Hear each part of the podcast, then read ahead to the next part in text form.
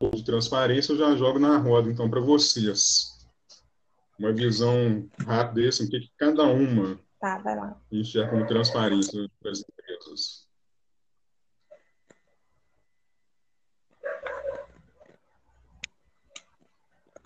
Nós temos cinco minutos.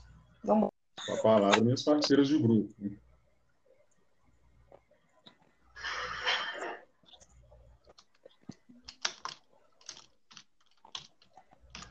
Eu começo, então? Pode começar, Paulo. Chega a transparência aqui, principalmente uma ferramenta para preservação e agregação de cultura em empresa. É um exemplo clássico no início, enfim, de empresas que, por falta, tem uma muito bem, que praticamente teve uma redução de valor dela em 90%, muito disso por falha na divulgação de resultados, uma gestão mal, mal principalmente não transparente. Agora, com vocês também, assim, a visão de vocês, até onde isso agregaria ou não para a empresa, que ferramentas isso poderia ser usado, enfim. Deixa a palavra com vocês na roda também. Bom, eu acho que a, que a, a transparência, né, ela laço entre de confiança tanto com os líderes quanto com os colaboradores, né, que é algo que antigamente não era era feito, não era realizado, e hoje com a internet é, todos da, da, da, empresa eles têm acesso às informações a segredo, né?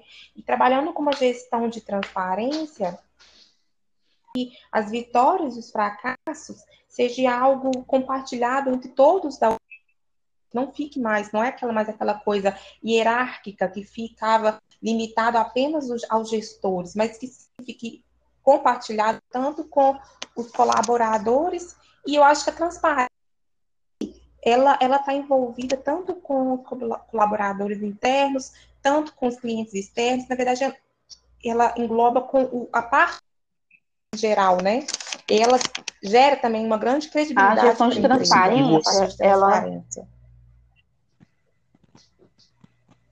Pode falar, Paulo? Vontade, a gestão de transparência. A gestão de transparência, ela previne, né, também que as organizações, elas se envolvam em situações que coloquem elas em posição de dificuldade e que a apresentação, né, de processos e decisões claras, né, reforça a imagem das instituições, tornam elas mais confiantes, né, no mercado quando elas têm essas esse processo aí transparente aí, né, nessas tomadas de decisões aí bem claras. Vou completar um pouquinho o que a minha colega Deise falou. A transparência, ela tem sido os valores mais buscados nas empresas, é, até mesmo pela necessidade, né, da conformidade é, com as leis, ou também e também pela uma pela manutenção de uma boa imagem é, uma gestão transparente ela é uma importante ferramenta para favorecer o crescimento de uma empresa. E uma das grandes vantagens da, da transparência é a contribuição para um ambiente mais agradável. É, com isso, ela motiva colaboradores e aumenta, assim, a, produ a produtividade tendo em vista que quando a, a, as informações são compartilhadas por todos, fica um pouco mais, é, fica mais fácil na identificação com os valores e objetivos da organização. Bom, eu levo assim, tem muita coisa transparente aqui, está muito legal, mas seguinte, até que ponto, ok, então a gente está falando muito de vantagem de transparência, ok, mas até é vantajoso para a empresa ser transparente? Ou será que uma transparência demais também não coloca essa organização em risco perante os concorrentes?